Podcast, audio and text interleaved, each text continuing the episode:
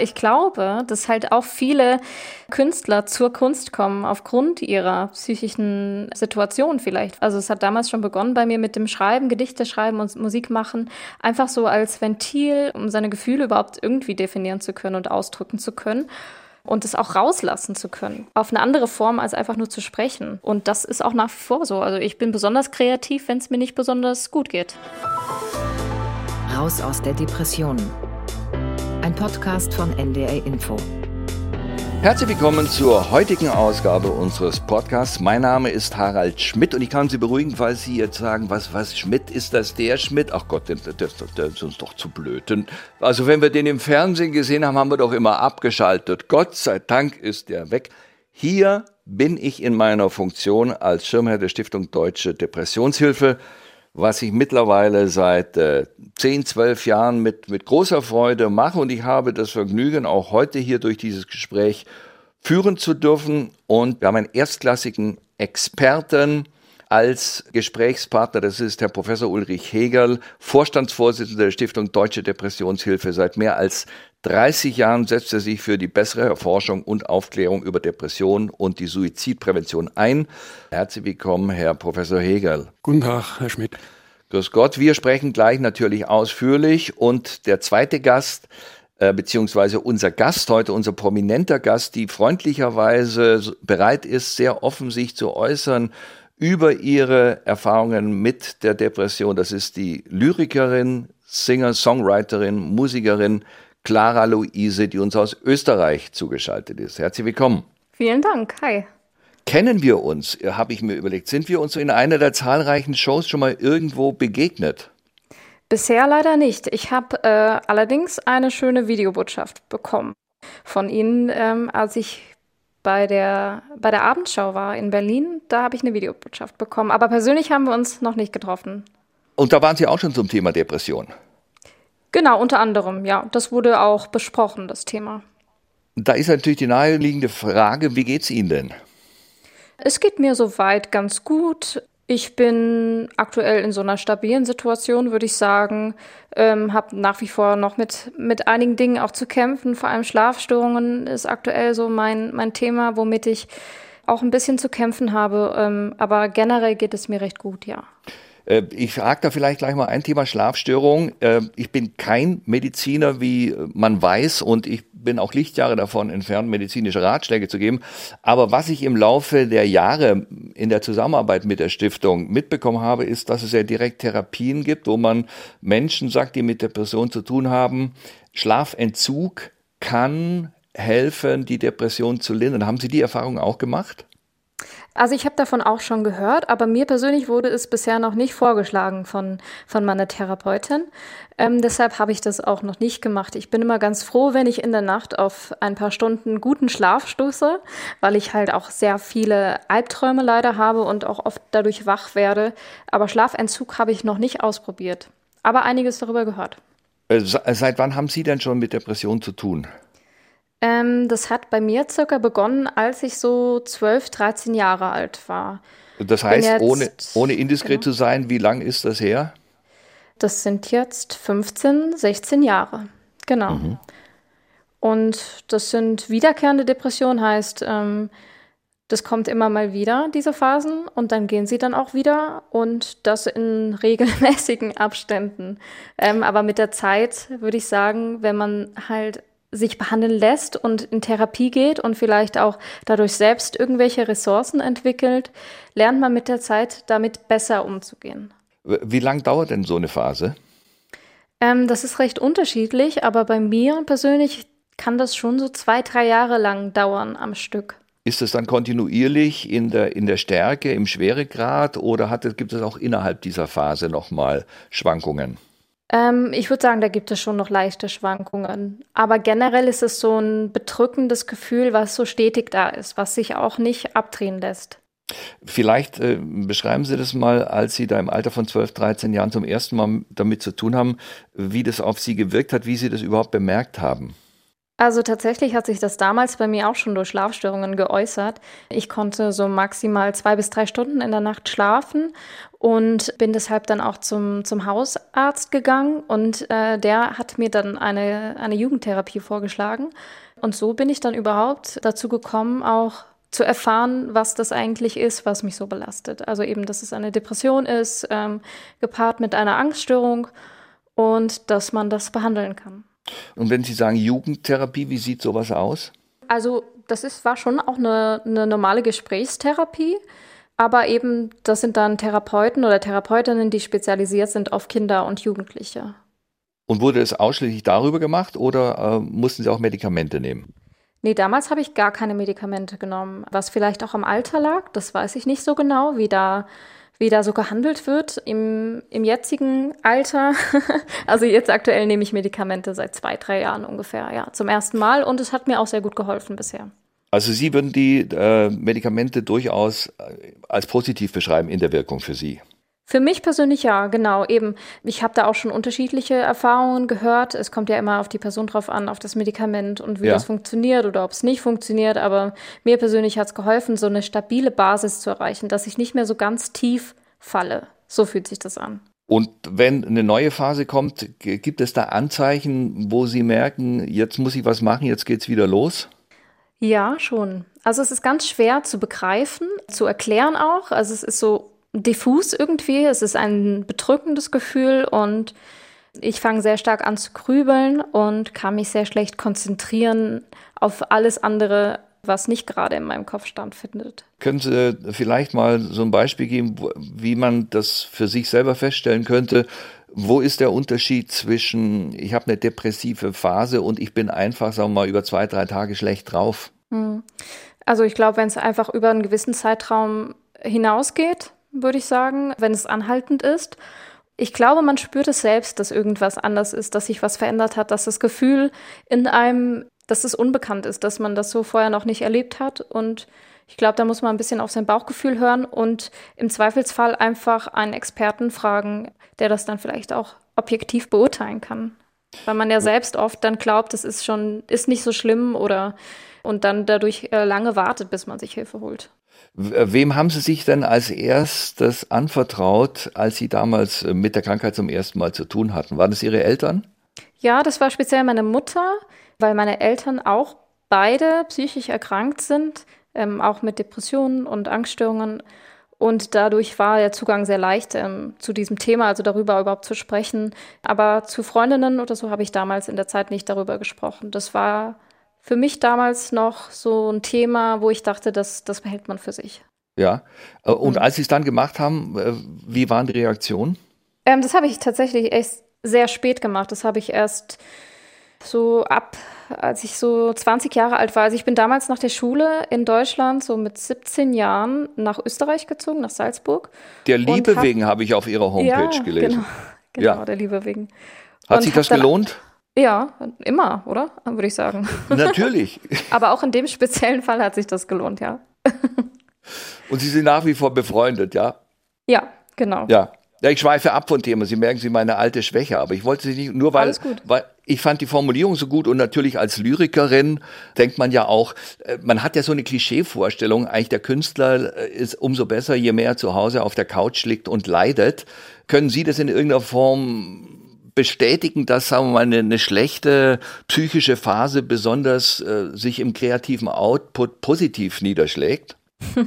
ja, würde ich schon sagen. Also Wirklich? das ist tatsächlich bei mir so. Aber ich glaube, dass halt auch viele ähm, Künstler zur Kunst kommen aufgrund ihrer psychischen Situation vielleicht. Also es hat damals schon begonnen bei mir mit dem Schreiben, Gedichte schreiben und Musik machen, einfach so als Ventil, um seine Gefühle überhaupt irgendwie definieren zu können und ausdrücken zu können und es auch rauslassen zu können. Auf eine andere Form als einfach nur zu sprechen. Und das ist auch nach wie vor so. Also ich bin besonders kreativ, wenn es mir nicht besonders gut geht. Aber es ist nicht so, dass Sie sagen, Gott sei Dank habe ich wieder einen depressiven Schub. Äh, jetzt haue ich den nee. nächsten Gedichtband raus. Nein, so ist es nicht. Also ich bevorzuge, dass ich mich gut fühle und wohlfühle. Das bevorzuge haben ich. Sie, haben, Sie heut, haben Sie heute schon was geschrieben äh, für ein Gedicht? Nee, heute habe ich nichts geschrieben. Also es ist nee. auch nicht so, dass ich jeden Tag Gedichte schreibe. Ähm, das sind meistens auch tatsächlich so Phasen, wo es dann fließt. Verstehe, ja. Sie sind ja auch sehr offen in den Social-Media-Kanälen mit Ihrer mhm. Krankheit. Wie ist denn da Ihre Erfahrung, was die Reaktion angeht? Ähm, die sind sehr positiv und überhaupt habe ich erst äh, damit begonnen, weil ich so viele Nachrichten bekommen habe. Also keine öffentlichen, sondern private Nachrichten von, von Leserinnen und Lesern, die mich auch konkret gefragt haben, ob es vielleicht sein kann, dass ich auch irgendwie eine psychische Erkrankung habe, weil sie sich so damit identifizieren können, mit dem, was ich schreibe und mit dieser Gedankenwelt. Und erst dadurch bin ich dann auf die Idee gekommen, vielleicht spreche ich das auch mal öffentlich an oder spreche generell auf meinen Kanälen darüber, einfach um zu zeigen, ja, ich bin auch davon betroffen, ich bin auch daran erkrankt. Das ist nichts, worüber wofür man sich schämen sollte. Und das hat mir geholfen und ich glaube auch anderen Menschen. Also zumindest ist so das Feedback. Ja, äh, haben Sie dann die, auch die Erfahrung gemacht, dass es sowas wie eine Hierarchie der Krankheiten gibt, dass man sagt, wer einen Herzinfarkt kriegt, der ist eben wahnsinnig busy und erfolgreich und den haut sie irgendwann um. Und Krebs, das ist der schwere Schicksalsschlag, aber Depression, das ist eher so was, wo man sagt, naja, also die sollen sich mal ein bisschen zusammenreißen. Hm. Also ich persönlich habe das zum Glück nicht erlebt, muss ich sagen, aber ich glaube viele, viele andere. Ich habe sehr viele Geschichten gehört. Ich hatte, glaube ich, das Glück, dass ich da in meinem Umfeld niemanden hatte, der da so reagiert hat. Gibt es äh, so vielleicht drei, vier Punkte, wo, die Sie nennen können, wo Sie sagen, wenn jemand den Verdacht hat, äh, an Depression erkrankt zu sein, wie soll der sich verhalten? Mit, mit wem soll er als erstes drüber sprechen? Weil, welche sind die Wege, die er beschreiten sollte, um da möglichst schnell Hilfe für sich zu finden? Also, wenn möglich, vielleicht einer Person anvertrauen aus dem Umkreis, Familie, Freunde, wer auch immer. Vielleicht erstmal überhaupt, um das Thema anzusprechen, weil das ja auch schon mal ein schwieriges Thema ist. Ich würde sagen, die nächste Station wäre dann der Hausarzt oder die Hausärztin, die dann meist ähm, schon irgendeinen Fachexperten oder eine Expertin irgendwie zur Hand hat, an die man sich dann wenden kann. Also wahrscheinlich eine Therapeutin oder ein Therapeut, je nachdem. Das wäre so die Reihenfolge. Das ist auch was, was ich häufig gehört habe, dass es unter Umständen sehr lange dauern kann, bis man einen Termin bekommt bei, bei einem speziell ausgebildeten Arzt dafür. Haben Sie es auch erlebt? Ich hatte das Glück, dass das bei mir damals nicht so war. Als ich in Deutschland gelebt habe, ging das recht schnell. Und jetzt lebe ich ja in Österreich. Da ist das sowieso nochmal eine ganz andere Struktur. Da bekommt man schneller einen Platz, bekommt den aber meistens nicht bezahlt von der Krankenkasse. Man bekommt in Österreich schneller einen Platz, eine Psychotherapie? Ja, das würde ich schon behaupten. Also es sind auch so die, was ich so von anderen Menschen höre. Aber wie gesagt, man bekommt sie halt von der Krankenkasse meist nicht finanziert. Das ist dann das, das Problem. Ja. Darf ich da mal fragen, was so eine Sitzung kostet? Das ist unterschiedlich wohl, aber es beginnt so bei, bei 70 Euro pro Stunde. Mhm. Also wir, ich lerne jetzt im Gespräch mit Ihnen im Land, in dem die Psychotherapie erfunden wurde. Mhm. Ja, ich bin ja fast mal in der Bergstraße aus einem Fiaker gekippt zusammen mit André Heller.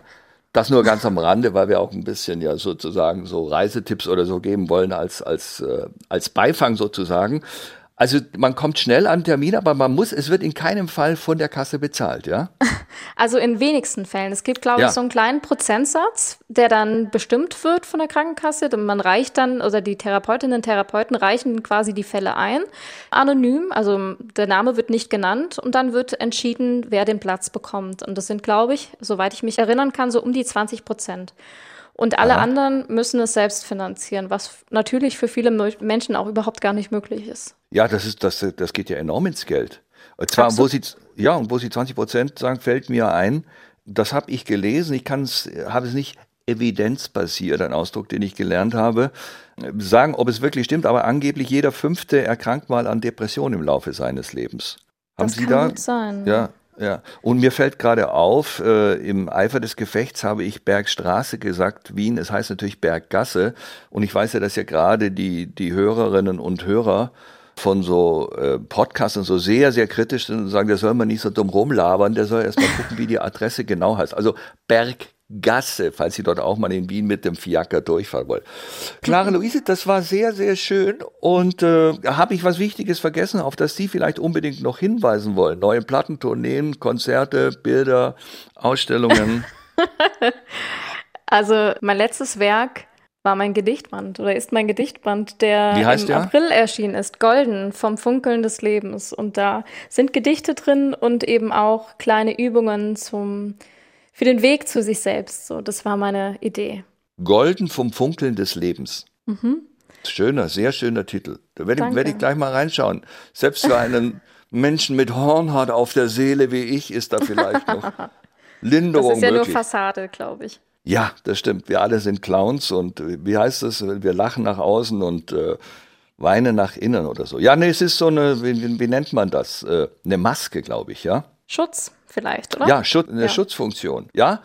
Äh, ich sage vielen, vielen Dank. Ich, ich finde das äh, wirklich ähm, äh, auch sehr mutig, dass Sie sich da so offen dazu äußern. Und ich glaube, dass es viele Menschen vielleicht doch dazu bringt, dass sie sich mal drum kümmern, entweder jemanden, den sie kennen, der betroffen ist, zu helfen oder äh, selbst die Hilfe zu suchen. Und ich frage jetzt unseren Experten, Herr Professor Hegel. Herr Professor Hegel, war das medizinisch vertretbar, wie ich das Gespräch bisher geführt habe? Oder sollte ich es sofort bleiben lassen und mich schämen? Nein, das haben Sie sehr, sehr einfühlsam gemacht. Das war wunderbar. Ja. Ja, und ich fand auch, was Frau Clara Luise erzählt hat, das allermeiste relativ typisch für Depression. Zum Beispiel die Aussage, dass sich eine Depression anders anfühlt. Als Ja. zum Beispiel im Stress sein oder Trauer oder anderes. Das sagen viele Menschen mit Depressionen. Was ein bisschen ungewöhnlich war, das ist die Dauer der depressiven Episode. Typischerweise sind es einige Monate. Aber das kann durchaus auch mal sein, dass sie tatsächlich über längere Zeit nicht völlig abklingt. Aber das ist eher ungewöhnlich. Die typische Dauer sind vier, fünf, sechs Monate von depressiven Episoden und dann klingen sie oft auch ganz spontan wieder ab. Mit dem Schlafentzug vielleicht auch noch ein Kommentar. Das ist etwas, was vor allem bei stationären Aufenthalten angeboten wird, Ja. weil zu Hause ist es eigentlich kaum zu schaffen. Wenn man eine Ja. Depression hat und man wird dann gebeten, alleine nachts wach zu bleiben. Das ist ja kaum zu schaffen für jemand mit einer Depression, den es ja sowieso mit der ganzen Erschöpfung bleischwer ins Bett zieht. Darum ist es ein Angebot in Kliniken.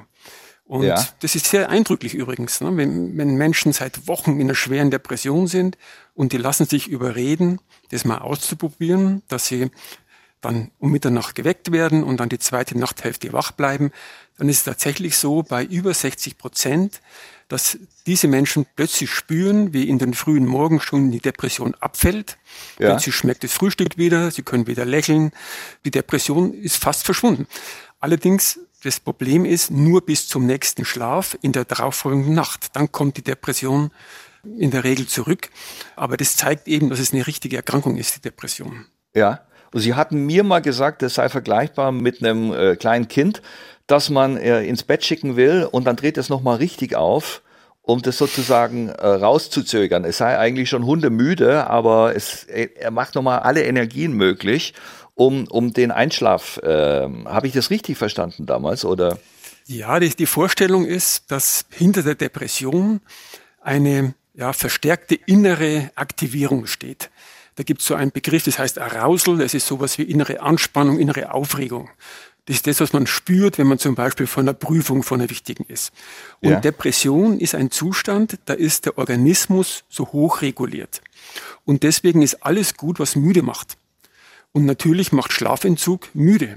Da, da baut sich ein Schlafdruck auf und dann kommt man von diesen Überanspannung leichter runter. Und auch Sport macht müde. Darum ist es auch unterstützend in der Depression wird es da auch eingesetzt. Und bei Kindern ist eigentlich genau das Gegenteil. Die haben ja keine Depression in der Regel, aber die werden, wenn sie nicht rechtzeitig ins Bett kommen, dann drehen die auf, weil der Organismus eigentlich einschlafen möchte, aber die schaffen sich eine hochaufregende Umwelt, damit sie eben nicht einschlafen. Das macht der Organismus automatisch.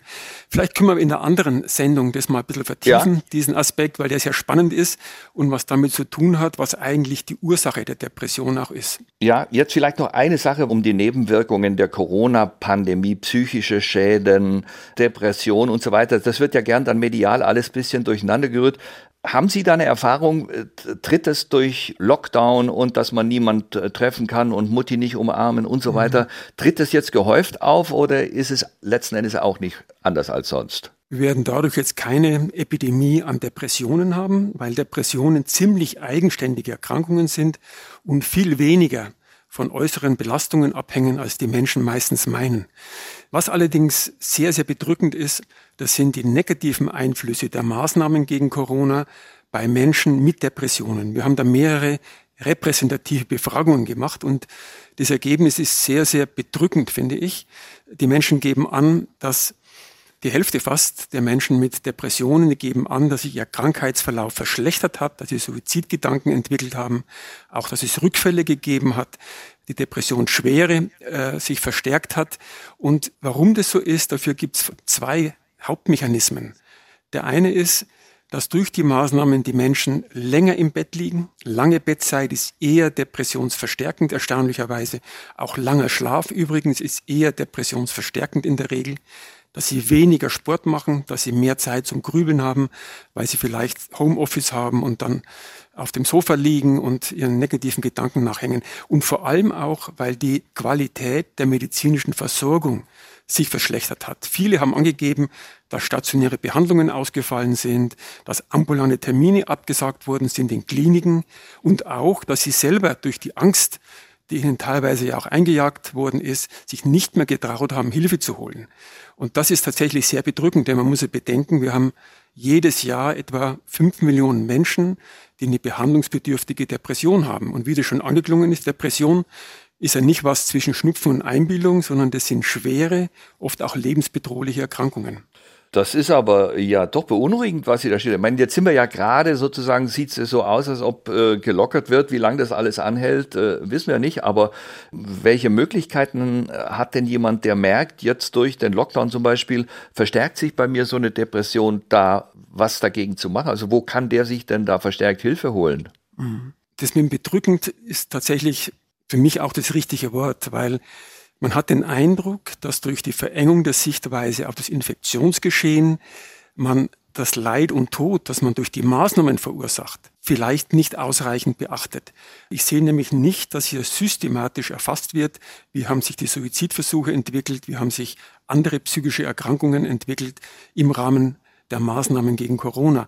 Und da muss man ja immer die richtige Balance finden zwischen Leid und Tod, die man möglicherweise verhindern kann und die, die man verursacht. Aber zu Ihrer Frage nochmal zurückzukommen. Ich empfehle den Menschen ganz generell, wenn sie mich fragen, aber vor allem auch Menschen mit Depressionen, dass sie sich mal hinsetzen, sich eine Stunde Zeit nehmen und einen Wochenplan machen. Und da kann man dann vornehmen für jede Stunde in der Woche, ob man hier Ruhe hat, ob man was, irgendwelche Pflichten macht, ob man irgendwas Erholsames macht. Und man kann das auch nutzen, diese Krise als Chance zu sehen. Mhm. Zum Beispiel dahingehend, dass man ein neues Hobby einplant, dass man mal sich vornimmt, ein langes Buch in die Hand zu nehmen, ein dickes und vielleicht auch mal eine Wagner-Oper gemeinsam anzuhören oder andere Dinge. Oh, da muss ich ganz kurz also den Musikfreund raushängen lassen, Herr Professor Hegel. Welche Wagner-Oper? Gibt es da eine, die besonders geeignet wäre? Ja, vielleicht, da sind Sie als Experte wahrscheinlich besser geeignet, hier einen kompetenten Ratschlag zu geben, aber sagen wir, relativ gut verdaulich wären die Meistersinger. Und es gibt sicherlich vielleicht auch noch Schwereres, äh, das für den Einstieg ja, dann vielleicht also nicht jedem gefallen wird. Viel, ja, vielleicht, dass man auch mit, mit der Partnerin sagt, Tristan und Isolde erstmal vielleicht auf die Zeit, wenn die Herdenimmunität bei uns erreicht ist. genau. Ich würde nicht gleich da Aber ich will um Gottes Willen hier nicht den Eindruck, man kann ja auch was Tristan und Isolde... Also, ja, Genau, ja. also jedenfalls kann man diese Zeit nutzen auch und sich überlegen, liegen da auch Chancen. Das klingt vielleicht für jemanden, der gerade sein Geschäft verliert oder dann ganz beengt äh, in kleiner Wohnung Homeoffice und Homeschooling macht, klingt das vielleicht ein bisschen vielleicht fast zynisch, aber trotzdem ist es auch so, in jeder Krise steckt ja auch eine Chance. Was ich auch empfehle natürlich, ist, dass man Sport einbaut in diesen Wochenplan, denn mhm. die Befragung, die wir gemacht haben, hat ergeben, dass die Menschen sich deutlich weniger bewegen und gerade bei Depressionen ist Bewegung, Sport eine unterstützende Maßnahme. Haben Sie denn in den letzten Jahren, also ich wie gesagt, seit ich jetzt, das sind bestimmt schon zehn Jahre mit dabei bin und äh, ein bisschen was bleibt ja selbst bei einem oberflächlichen Menschen wie mir hängen. Haben Sie eine Veränderung bemerkt im gesellschaftlichen Umgang, in der Akzeptanz mit, äh, mit dem Thema Depressionen? Ja, das muss man schon sagen. In den letzten 30 Jahren ist der Kenntnisstand hat sich deutlich verbessert und das Stigma hat meiner Meinung nach auch abgenommen. Es ist immer noch hoch, aber es hat sich verbessert. Und das sieht man sehr schön an folgender Zahl. Äh, wir hatten vor 40 Jahren, war es so, dass neun Prozent aller Frühberendungen wegen psychischen Erkrankungen waren und die häufigste Diagnose, die häufigste Ursache war die Depression. Jetzt sind es 43 Prozent. 43 Prozent aller Frühberendigungen sind wegen psychischen Erkrankungen. Und nicht, weil wir mehr psychische Erkrankungen haben. Denn die Depression zum Beispiel ist nicht häufiger geworden, mhm. sondern weil mehr Menschen mit der Erkrankung es wagen, sich Hilfe zu holen und weil die Ärzte, Hausärzte zum Beispiel, die Depression besser erkennen und auch nicht mehr so oft verstecken hinter weniger stigmatisierenden Diagnosen wie Rückenschmerz oder Migräne oder irgendetwas anderes. Und das ist eine sehr erfreuliche Entwicklung. Das heißt, dass mehr Menschen mit Depressionen eine richtige Diagnose kriegen und aus der Isolation rauskommen und auch Hilfe kriegen. Und das dürfte mit ein wesentlicher Grund sein, warum sich in den gleichen 40 Jahren die Zahl der Suizide von 19.000 pro Jahr auf 9.000 halbiert haben. Und das ist natürlich eine sehr, sehr schöne Entwicklung. Da kann man ja auch vielleicht mal was Positives anmerken. Ähm, soweit ich das weiß, funktioniert das gut, dass die Presse äh, beispielsweise nicht über äh, Suizide berichtet, um äh, keine Nachahmungen zu provozieren. Ist das so? Ja, da gibt es schon sehr großen Verantwortungsgefühl. Werden auch oft angefragt, ob das denn so geht oder ob es nicht so geht. Das ist, sagen wir, nicht immer optimal und manchmal gibt es dann Berichterstattungen, wo ich dann, wo wir von der Stiftung dann auch die Redaktionen anschreiben und sagen, das hätte man besser machen können. Aber generell sind auch die Journalisten verantwortungsvolle Menschen. Ja. Was ist denn Ihre Empfehlung, wenn jemand jetzt äh, von Depression betroffen ist?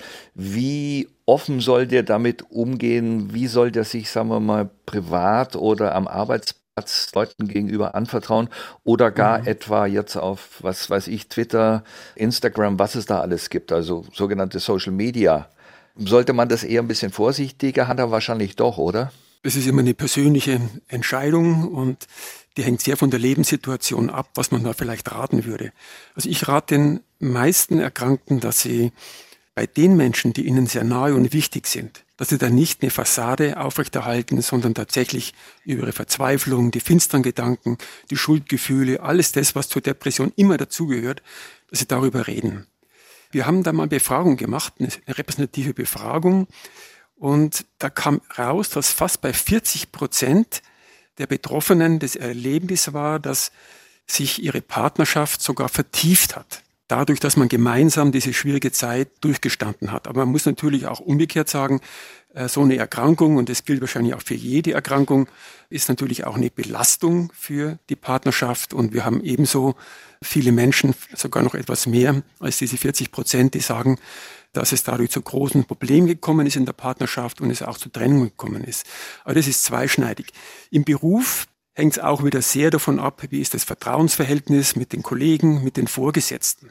Ich kenne eine Patientin, die hat mir berichtet, dass sie da ein relativ gutes Verhältnis hatte und im gesunden Zustand, wie oft bei Depressiven, war sie eine sehr verantwortungsvolle und tüchtige und ja auch leistungsbereite Person, so dass der Arbeitgeber, bis sie dann plötzlich sich völlig verändert hat und in die Depression gerutscht ist, dann gesagt hat, okay, wir kennen Sie, wir wissen, wie Sie im gesunden Zustand sind.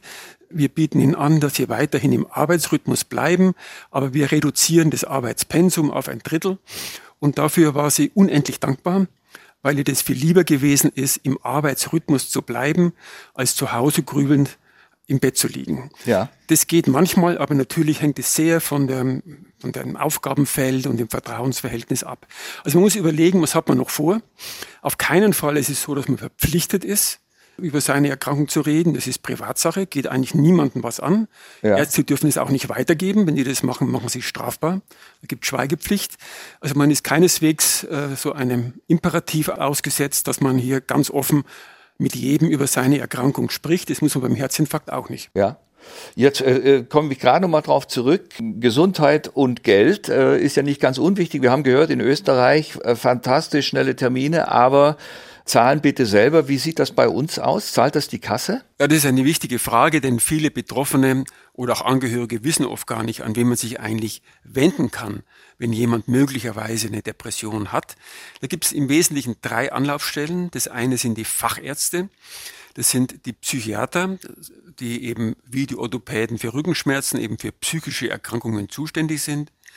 Hier gibt es allerdings noch, wenn man genauer sein will, verschiedene Fachärzte, nämlich zum einen den Facharzt für Psychiatrie, Psychotherapie und Psychosomatik, das ist der klassische Psychiater. Wir haben aber auch noch den Facharzt für psychosomatische Medizin und Psychotherapie. Dann gibt es auch noch den Nervenarzt. Das ist ein Facharzt, der sowohl ein Facharzt für Psychiatrie als auch Neurologie ist. Und dann gibt es auch noch Kinder- und Jugendpsychiater. Also etwas kompliziert, aber mit dem Bezeichnung Psychiater trifft man das ganz gut. Es ist also eine wichtige Anlaufstelle, vor allem wenn die Depression schwer ist und nicht besser wird. Dann haben wir die große Gruppe der psychologischen Psychotherapeuten. Das sind nicht alle Psychologen, sondern Psychologen, die auch in der Psychiatrie gearbeitet haben müssen, die also auch Patienten gesehen haben und die eine gute Ausbildung in Psychotherapie haben. Und hier ist wichtig zu wissen, dass die auch wie die Ärzte über die Kasse abrechnen können. Das heißt, der Patient muss dann nichts bezahlen. Und dann haben wir auch noch die Gruppe der Hausärzte. Und das ist wichtig zu wissen, dass die meisten Menschen, die ambulant behandelt werden, vom Hausarzt behandelt werden, meistens mit Antidepressiva. Der Facharzt, der Psychiater, der kann mit Psychotherapie, aber auch mit Medikamenten behandeln. Der psychologische Psychotherapeut kann nicht medikamentös behandeln, aber eben, wie gesagt, eine Psychotherapie anbieten. Und der Hausarzt wird meist mit Medikamenten behandeln, mit Antidepressiva und auch das oft erfolgreich. Jetzt bekomme ich gerade ein Zeichen von der Regie, Jerome, unserem äh, Gastregisseur. Wir haben äh, Hörerinnenfragen von Tine. Ist das richtig? Können wir die äh, Frage von Tine mal zuspielen? Ist das möglich? Ich habe einen Bekannten, der äh, an Depression erkrankt ist und äh, der zurzeit überhaupt nicht sich darauf einlässt, dass wir uns mal sehen oder mal sprechen oder uns per WhatsApp was, was schicken. Ich würde aber gerne dranbleiben. Wie kann ich demjenigen am besten zeigen, ich, ich bin für dich da, aber äh, ohne ihm auf den Keks zu gehen? Tja, ja, das Herr ist, Professor. Ich denke, dass man hier signalisiert, dass man an seiner Seite steht, dass man Hilfe anbietet, dass man vielleicht auch vorschlägt, gemeinsam was zu unternehmen und da einfach Geduld zeigt, das ist oft alles, was man tun kann. Denn nicht selten ist es so, dass die Erkrankten hoffnungslos sind, von Schuldgefühlen geplagt sind, das Gefühl haben, sie haben alles selber falsch gemacht, ihnen kann sowieso keiner helfen und auch erschöpft sind und deswegen oft große Schwierigkeiten haben, Hilfe anzunehmen. Und das ist dann immer eine sehr quälend hilflose Situation für Angehörige oder Freunde, wenn sie da sehen, eigentlich bräuchte er Hilfe, lässt sich aber nicht helfen. Aber da kann man manchmal auch nicht viel mehr machen, als immer wieder motivieren mhm. oder vielleicht auch den Weg zum Arzt bahnen, indem man vorschlägt, dass man einen Termin ausmacht und ihn hinbegleitet. Nicht selten ist es so, dass bei uns in der Klinik Patienten von Angehörigen gebracht werden, die halt gesagt haben, du brauchst Hilfe, du musst gucken, ob es eine Erkrankung ist und musst dich behandeln lassen, während der Erkrankte selber viel zu hoffnungslos und viel zu erschöpft ist. Dann haben wir noch eine Frage von Julia, bitte. Ich habe aber ein wahnsinniges Problem damit, so zu wissen, worüber kann ich als depressiver Mensch noch reden. In dieser Corona-Zeit, in der de facto nichts passiert und in der sich alle, naja, langweilen ist das falsche Wort, aber in der einfach nichts Erzählenswertes passiert und in der ich keine neuen Erfahrungen machen kann. Welchen Rat habt ihr, wie man aus diesem Denken rauskommen kann? Ich kann doch nur über meine Depression reden, weil mehr ist in diesem Jahr einfach nicht passiert. Ja, die Depression, die führt dazu, dass die eigene geistige Welt verengt ist und zwar immer verengt auf Negatives. Und das ist ganz, ganz schwer, das aufzubrechen, wenn man in der Erkrankung ist. Das ist immer leicht gesagt, denk doch mal an was Positives und keep smiling, was weiß ich alles. Das ist ja gerade ein Teil der Erkrankung, dass diese Erkrankung sich immer auf das Negative stürzt und man eine schwarze Brille aufhat und auch schöne Dinge einem gar nicht richtig erreichen. Das macht es natürlich sehr, sehr schwer. Denn im Grunde ist das Leben ja, wenn man jetzt rausschaut aus dem Fenster, gibt es ja eigentlich vieles, worüber man reden kann und das einen gesunden Zustand anspricht. Aber das sind Dinge, die sind leicht gesagt, aber wenn man in der Depression steckt, ganz schwer getan. Jetzt habe ich hier noch zwei Fragen, die uns äh, schriftlich erreicht haben. Da hat der Postbote gerade reingebracht. Danke, Walter. Mia fragt, was kann ich tun, wenn der Betroffene sich partout nicht helfen lassen will? Ja, das Thema hat man gerade schon gestreift. Das ist diese quälende Hilflosigkeit, weil man das manchmal eben auch nicht erzwingen kann und das einfach tolerieren muss, dass der Mensch in seiner Erkrankung nicht akzeptiert, dass ihm Hilfe angeboten wird. Da hilft nur Geduld. Es hilft vielleicht auch, sich mit der Erkrankung selber zu beschäftigen, zu informieren, gerne auch auf der Seite der Stiftung Deutsche Depressionshilfe, da finden Sie Infos, damit man Verständnis dafür hat und nicht vielleicht mit Ärger reagiert und dann sagt er, warum machst du denn nicht, äh, lass du doch helfen und dann wird man vielleicht ärgerlich aus der eigenen Hilflosigkeit heraus und reagiert dann falsch. Aber wenn man merkt, dass Depression eine Erkrankung ist, die den stärksten Bär in eine ganz hilflose Situation bringt, sodass man auch kleinste Dinge gar nicht mehr schaffen kann, dann hat man vielleicht mehr Verständnis und kann dann auch etwas ruhiger und mit Wohlwollen und Geduld darauf reagieren. Manchmal hilft nur Geduld. Vielleicht noch ist, muss man sagen, es gibt sagen wir, einen Punkt, einen Extrempunkt, wo die Situation dann etwas anders ist. Das ist, wenn man den Eindruck hat, dass der Erkrankte tatsächlich in Lebensgefahr ist. Mhm. Wenn man diesen Eindruck hat, dann kann man auch gegen den Willen des Erkrankten den Notarzt anrufen und notfalls auch die Polizei. Denn das ist natürlich klar, man wird es nicht zugucken, wie einer wegen seiner Erkrankung zum Beispiel in ganz akute Gefahr eines Suizidversuches gerät, sondern da wird man natürlich den Notarzt rufen, auch wenn der Erkrankte das nicht möchte.